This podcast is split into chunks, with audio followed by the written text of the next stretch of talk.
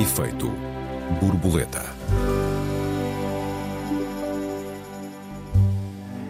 Desfilam os projetos para a desmaterialização dos manuais escolares e alguns pais rejubilam. Os manuais digitais serão mais baratos, às vezes até gratuitos, mas o que restará para esse objeto mágico a que chamamos livro. Bem-vindos ao Efeito Borboleta, eu sou o Joel Neto. Eu sou a Raquel Varela. Olá Raquel, boa tarde. Diz-me uma coisa, Raquel, na faculdade onde dás aulas o livro digital já é usado há anos, não? Olá, Joel, e olá a todos os ouvintes. Um, os alunos usam muito uh, em todas as universidades uh, livros em PDF e os professores uh, uhum. até têm algumas vantagens, por exemplo, em termos de busca, busca por palavras ou assuntos onde nós queremos ir parar diretamente. Um, e porque assim, obviamente, uh, também o partilham com muito mais uh, facilidade, não sendo obrigados a comprá-lo, e muitas vezes para muitos destes alunos é uh, uma dificuldade, e não estou só a falar também das dificuldades económicas e do fugir aos direitos de autor, mas há muitos destes livros que não, nem sequer têm direitos de autor e é uma dificuldade consegui-los mesmo, ou estão escutados, ou porque já não se editam, etc, etc. Portanto, há muitas vantagens nessa nessa, uh, nessa troca que é feita. Eu, porém, devo-te dizer que nenhum objeto substitui o principal objeto, que é o professor. Uh, esse objeto cada vez mais estranho e raro. Uh, e, portanto, eu sou uma absoluta entusiasta dos métodos não digitais, que é o professor e o livro em papel. E sou entusiasta não só porque um, eu preciso de, do papel para conseguir trabalhar. E quando eu digo para conseguir trabalhar, digamos, não é um fetiche. Uh, os meus livros estão sublinhados, riscados, eu ando com eles para trás e para a frente. Eu preciso de me apropriar uh, do livro em formato de papel, porque, uh, e digo-te isto não, não para chatear-te a ti e aos nossos ouvintes com experiências pessoais, mas porque, como eu explicarei um bocadinho mais à frente, isto está muito relacionado com os estudos que estão a ser feitos. Ou seja, a minha, a minha experiência pessoal bate certo com a maioria dos estudos. Eu, tal como a maioria das pessoas, um, sou distraída quando tenho um objeto digital que tem outras coisas. Uh, a, dificuldade em, em concentrar-me é maior. A luz azul da maioria destes objetos digitais uh, provoca desconcentração. Um, o eu não tocar um, também provoca desconcentração. Uh, e depois, para mim, pessoalmente, das coisas mais importantes tem a ver com o ritmo. O meu ritmo de leitura é naturalmente diferente do ritmo de outras pessoas. Uh, e o meu ritmo de leitura, ele é eu preciso de eu controlar o tempo de leitura. E eu, eu praticamente só consigo fazer isso no livro em papel. Ou seja, sou eu que decido quando é que eu viro a página. Uh, não é. Não é claro que se, se, a pessoa tiver o chamado Kindle, que é um que é um objeto digital onde se colocam os livros que têm menos luz, etc. E tem, não tem luz azul. Não tem luz azul de qualquer maneira, eu tenho um e devo dizer que não tem a mesma, eh, de maneira nenhuma, não sinto o mesmo. De qualquer maneira, eh, a leitura daquilo que nós estamos a falar de facto é que este tipo de leitura é uma leitura que nós controlamos muito, controlamos os tempos e os formatos. Isso para mim é muito importante para a apropriação da leitura, ou seja, é uma leitura que eu faço e sobre a qual eu permito-me refletir, criticar, uh, voltar atrás. E, e não só os, os, os, alemães têm melhores verbos do que nós para explicar as coisas, uh, não são só melhores máquinas, uh, talvez tenham melhores máquinas porque têm melhores verbos, e isso tem a ver com tudo o que nós estamos a falar, que é uma coisa é, é, eu dizer ou explicar, outra coisa é eu compreender, eu apropriar-me daquilo que está a ser dito. Não sei qual é a tua experiência em relação a isto. E tu que és escritor, imagino também escrevas num computador. Isso eu também faço, mas Isso como é que já tu é fazes alteração. as tuas leituras? Isso já é, já é uma alteração. Um, se calhar começo pelo, pelo início. É preciso dizer que nós não estamos a falar do fim do livro, um, estamos a falar da desmaterialização do manual escolar. Portanto, é verdade que também estamos a falar de mais um passo e um passo significativo para a desmaterialização do livro, isto é, um passo que nos deixa uh, significativamente mais perto do fim do objeto livro. Mas isso uh, não deixa de ser uh, um, e isso não deixa de ser um problema a, a abordar. A desmaterialização do livro para as crianças não é o mesmo que para nós. Ou seja, nós já sabemos o que é um livro, aprendemos a ler com livros, colecionamos livros, emprestamos livros, lemos livros emprestados, levamos décadas a, a lidar com livros. as crianças, muitas crianças, precisam que nós lhes mostremos o que é um livro, porque os livros já não estão em quase lado nenhum. não estão em muitas das nossas casas, não estão uh, nas próprias livrarias, porque nas livrarias já estão atrás dos discos, dos filmes, até, até do, dos jogos de computador. Uh, até nas bibliotecas muitas vezes já estão escondidos da vista, como, como se fosse uma mercadoria que se pode ir buscar ao armazém. E evidentemente já não estão nos consultórios do dentista, uh, onde, aliás, já quase nem a imprensa cor-de-rosa está, o que está é a televisão. Portanto, muitas crianças nunca viram um livro, ou quase nunca viram um livro, não sabem exatamente o que é um livro, ou pelo menos não fazem a mínima ideia de qual a importância uh, de um livro. E para muitas dessas crianças, os manuais escolares eram a única solução. Uh, eles eram importantes em muitos sentidos, mas também nesse sentido, porque a leitura em papel uh, e em papel encadernado e em papel encadernado de tamanho módico, um, e em papel encadernado de tamanho módico, com uma capa uh, que ela própria dialoga com o que está no interior, quer dizer, tudo isso uh, é uma, uma experiência uh, de uma intimidade completamente diferente daquela que se tem com os leitores de e-books, os Kindles, os iPads ou os próprios computadores. O livro em papel é um, um objeto de que nós nos apropriamos, uma coisa que se leva para debaixo dos lençóis e se guarda debaixo da almofada. Uma coisa que se leva debaixo do braço no comboio da qual nos tornamos embaixadores. Uma coisa com que nos distinguimos. Quer dizer, com os Kindles e os iPads nem sequer nos distinguimos, confundimos, porque os Kindles e os iPads nem sequer capas têm.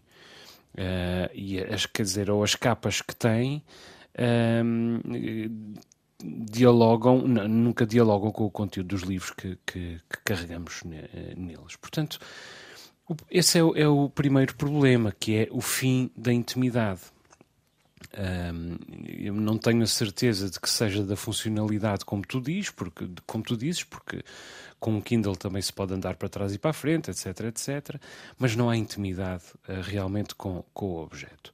Outro problema, porventura menor ou, ou, ou menos expressivo, uh, embora significativo, é o da acentuação das desigualdades entre as crianças, porque os leitores de livro digital, uh, desde logo, são caros. Uh, isto é, mesmo que os livros em si sejam comparticipados uh, pelo Estado, se houver umas crianças sem leitor digital e outras com leitor digital, nem é preciso explicar como isso acentua as desigualdades. Entretanto, se todas tiverem leitor digital um, igualmente comparticipados, seguramente umas terão leitores digitais melhores do que as outras, uh, porque muitos pais não se satisfarão, seguramente, com os leitores uh, oficiais. E portanto, e, portanto, continuarão a exibir-se as desigualdades, uh, quando antigamente, no fundo, todas tinham o mesmo livro. de resto, Acontece o que acontecer, haverá sempre crianças com mais destreza acumulada do que outras na, na utilização dos leitores eh, em resultado também das condições que, de vida que tiveram e do acesso que tiveram à tecnologia. Portanto, eh, são problemas que eu acho que é fundamental abordar eh, nesta transição. Nenhuma transição é isenta de problemas, esta muito menos, e é preciso abordar esses problemas. Só que esta transição era realmente inevitável era inevitável transitar-se do manual em papel para o manual digital uh, e por várias razões. Uh, de que uh, a razão ecológica seguramente não será a mais importante, mas de que a razão da eficácia provavelmente é a razão mais importante. E era uma questão de tempo até que chegássemos aqui. O que me parece é que é fundamental que o Estado ajude as crianças que pudessem ficar para trás, uh, impedindo-as de efetivamente ficarem para trás. porque esse é o, é, o, é o papel do Estado, a coesão. Uh, já decorrem no país uh, vários projetos piloto com uh, milhares de crianças de, de diferentes anos de escolaridade. Estou muito curioso para ver como dá o sistema, o sistema nacional e os sistemas regionais, porque também há projetos pilotos nas ilhas, de educação, portanto, resposta às necessidades que vão surgindo. Mas há, de facto, inúmeras vantagens dos manuais escolares digitais e é fundamental termos consciência, eh, consciência delas.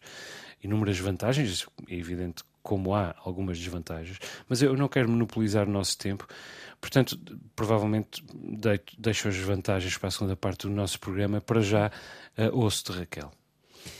Não, eu queria dizer que neste campo eu discordo realmente, ou seja, eu só vejo desvantagens na digitalização dos manuais e, e eu tenho aqui uma bíblia que devorei, A Fábrica de Cretinos Digitais, do neurologista francês Michel Desmourguet, ou Desmourguet, um, e é absolutamente incrível porque todos os estudos que eles citam, todos os estudos, os estudos, que ele cita, e são dezenas ou já centenas, demonstram que há um retrocesso cerebral uh, na utilização uh, do digital.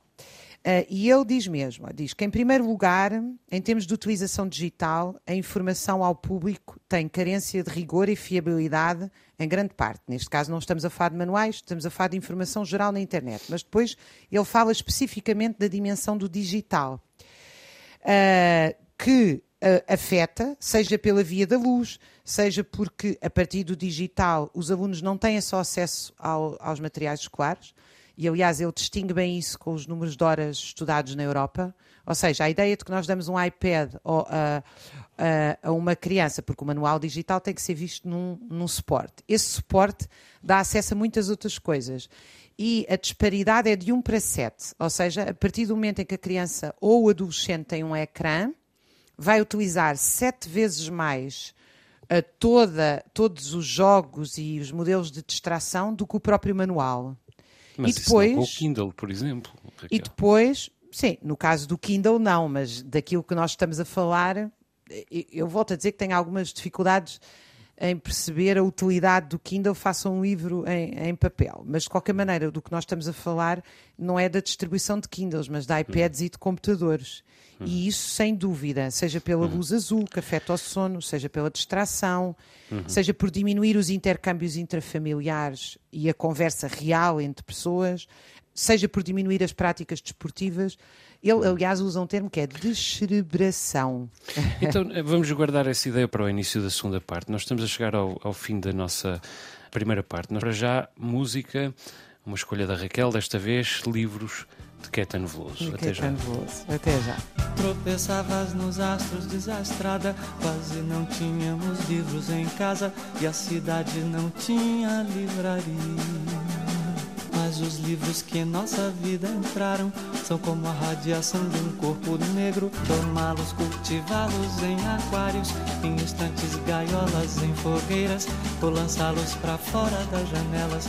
Talvez isso nos livre de lançarmos, ou que é muito pior, por odiarmos, podemos simplesmente escrever um Efeito borboleta, segunda parte esta semana discutimos a desmaterialização dos manuais escolares com a introdução dos livros digitais obrigatórios nas escolas. Raquel, há pouco falávamos de cretinos digitais. Olha, eh, basicamente eu, eu referi este livro de um neurologista francês. Um, basicamente o que ele diz, e eu vou resumir uma obra que se leu lindamente e, portanto, aconselho todos a ler, vou resumir numa frase, é a seguinte. O nosso cérebro, ao estar exposto a ecrãs, é hiperestimulado. Ao ser hiperestimulado, perde a capacidade de concentração, dedução e abstração. E o que nós estamos a criar, ele aliás cita uma obra fabulosa do Aldous Huxley, que, onde uh, havia os, uh, os alfa e os gamma, se não me engano, em que os alfa eram aqueles que tinham acesso ao poder, ao conhecimento, dominavam e todos os outros eram dominantes. Ele até faz esta hum, comparação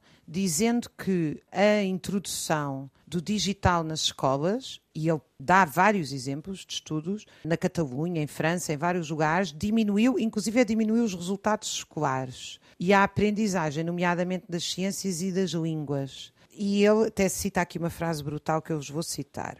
Uma prisão sem muros da qual os prisioneiros não pensariam em fugir. Um sistema de escravatura no qual graças ao consumo e entretenimento, os escravos amariam a sua servidão. Evidentemente que o que ele está a utilizar, além de, questões, hum, digamos assim, uh, neurobiológicas uh, fundamentais, como aquelas que eu referi anteriormente, ele aqui está a acentuar a tónica num suporte digital que não está limitado ao manual. E parece-me que é, é, muito honesto da parte dele fazê-lo, porque 99% dos dispositivos não estão limitados ao manual, não é? Do que nós estamos a falar é uhum. da utilização de um aparelho que a criança não tem controle. É, é, é um, um, género, ele utiliza estas frases duríssimas, divirtam-se até à morte. Uh, no sentido em que todas as, as experiências demonstram que, inclusive experiências bastante do establishment, digamos assim. Embora o establishment seja muito a favor da automação nas escolas e da substituição até do professor pelo digital, o que ele de facto afirma é que hum, esta catadupa de entretenimento e multitasking, como o cérebro é um órgão plástico, tornou o cérebro incapaz de concentrar e apreciar o tempo da leitura de um livro. Eu, eu, citei este livro porque ele até é bastante conhecido em Portugal, mas podia citar vários outros estudos, que tive aqui a ler um artigo no El País, justamente sobre esta polémica, em que vários estudos norte-americanos vão no mesmo sentido. Portanto, a minha perspectiva é bastante contra. Eu não sou um entusiasta irredutível, uh, mas há realmente vantagens no manual, no manual escolar uh, digital. Deixa-me tentar persuadir-te um pouco de algumas delas. uh, primeiro, é possível utilizar o manual como agregador uh, de uma série de interatividades diferentes, uh, incluindo vídeos a propósito de determinadas matérias, incluindo áudios a propósito de outras matérias. isso vai permitir uma série de funcionalidades práticas que podem melhorar, parece-me a mim, a, efic a eficácia da, das aulas. E, aliás, que vão tornar os manuais escolares mais atraentes para mais crianças, hoje mais abertas à, àquela linguagem do que à linguagem dos livros em papel. E eu escuso dizer-te o quão doloroso para mim é reconhecer isso e o quão trágico, aliás, eu acho que isso é em abstrato. Um, depois, com os manuais uh, digitais, eh, como tu disseste no início, torna-se muito mais fácil pesquisar uh, onde no livro se encontra a resposta a uma questão. Ou, por exemplo, onde está uma coisa de que precisamos e nos esquecemos uh, de sublinhar. Basta fazer aquilo a que chamamos muitas vezes um find. Entretanto, uh, será possível usar esses manuais com a sua interatividade uh, para a própria realização e correção de testes, o que é bastante prático, poupa uma série de afazeres. Uh, os alunos nem têm de sair da ferramenta que já dominam e os professores não têm de andar com novos materiais ou a tirar fotocópias na reprografia, eles que já estão soterrados de, de uh, burocracia e de afazeres uh, práticos e nem se conseguem uh, tantas vezes concentrar no que é mais importante, que é em dar aulas. Além disso, uh, e nomeadamente nos casos das crianças mais novas, os pais vão poder acompanhar através dos próprios manuais uh, e dos respectivos arquivos que se vão acumulando o desenvolvimento da aprendizagem dos seus filhos os pais das crianças mais novas e, aliás, os professores de todas as crianças. Isto é, evidentemente, com regras que os impeçam de violar a privacidade a que toda a gente tem direito, inclusive, naturalmente, as crianças. E, entretanto, também é possível irem-se fazendo melhorias nos manuais ao longo dos anos e até de um próprio de um, de um ano letivo, atualizando matérias, uh, melhorando abordagens e métodos, completando conteúdos e desde logo corrigindo erros. As gralhas e não só, eu já vi manuais escolares absolutamente desastrosos, cheios de erros de conteúdo, de erros de forma, desde logo ortográficos e dos mais variados sinais de, de incultura e que depois, evidentemente, não podem ser substituídos porque as pessoas já gastaram uma fortuna naqueles, naqueles manuais e agora eles podem melhorar muito com a passagem digital, porque basta que sejam corrigidos na base e que os terminais dos professores e dos alunos recebam a atualização uh, do software. Portanto, há problemas e há desafios. Repito, o problema da intimidade para mim é gravíssimo. O problema das assimetrias entre alunos é grave e, e, ambos têm de ser uh, combatidos, mas podem ser ambos amplamente mitigados. E, entretanto, o que se ganha com a, a, a transição, parece-me, pode compensar. É evidente se os manuais forem bem utilizados, mas isso é o que já se diz e deve dizer em relação a tudo.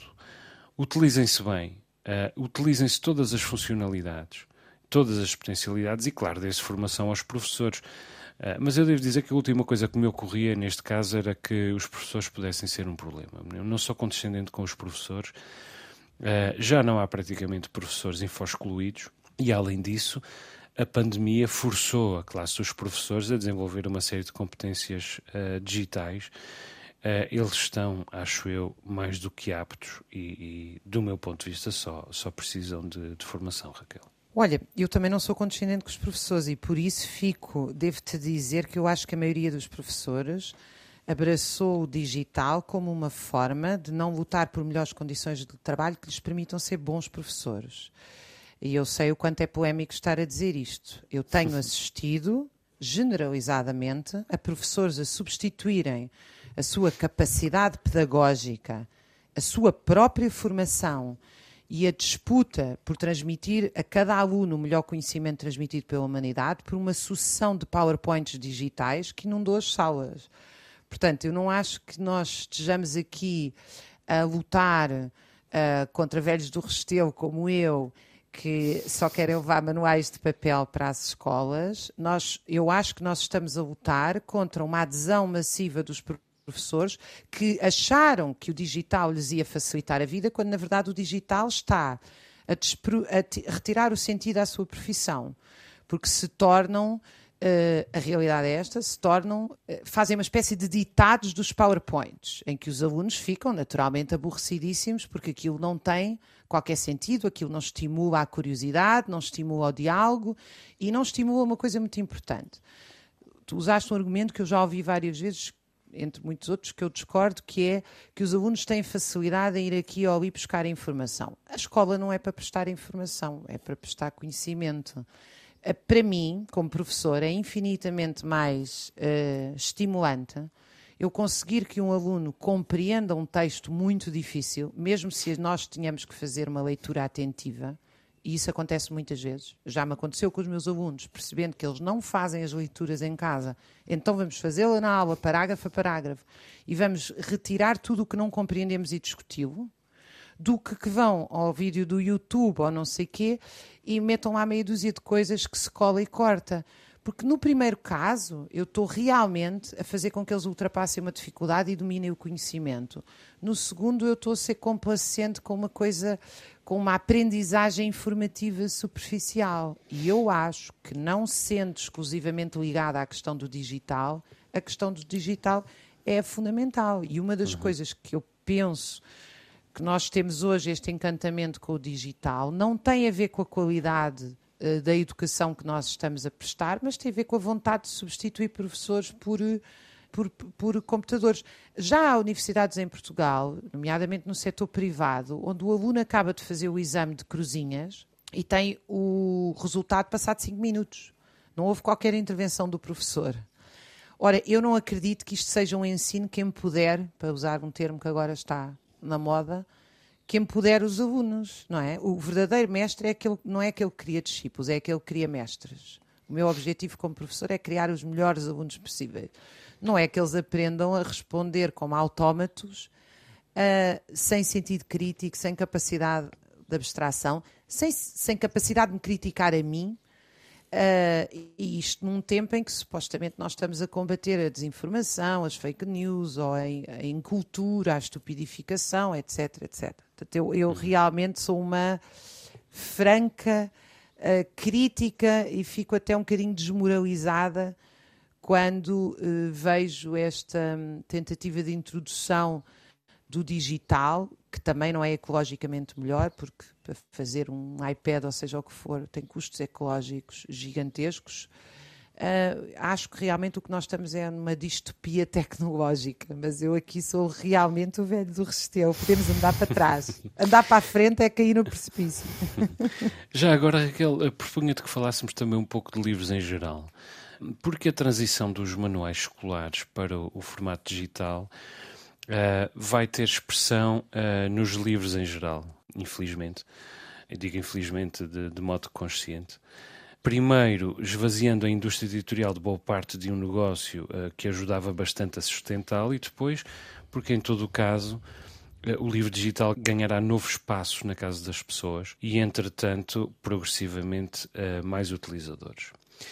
Os livros em papel, os livros de todas as naturezas, provavelmente vão ser um efeito colateral um, de uma evolução que, como eu disse, é, me parece inevitável, mas este efeito colateral é, é lamentável e é, portanto, preciso também ter em conta esse efeito colateral.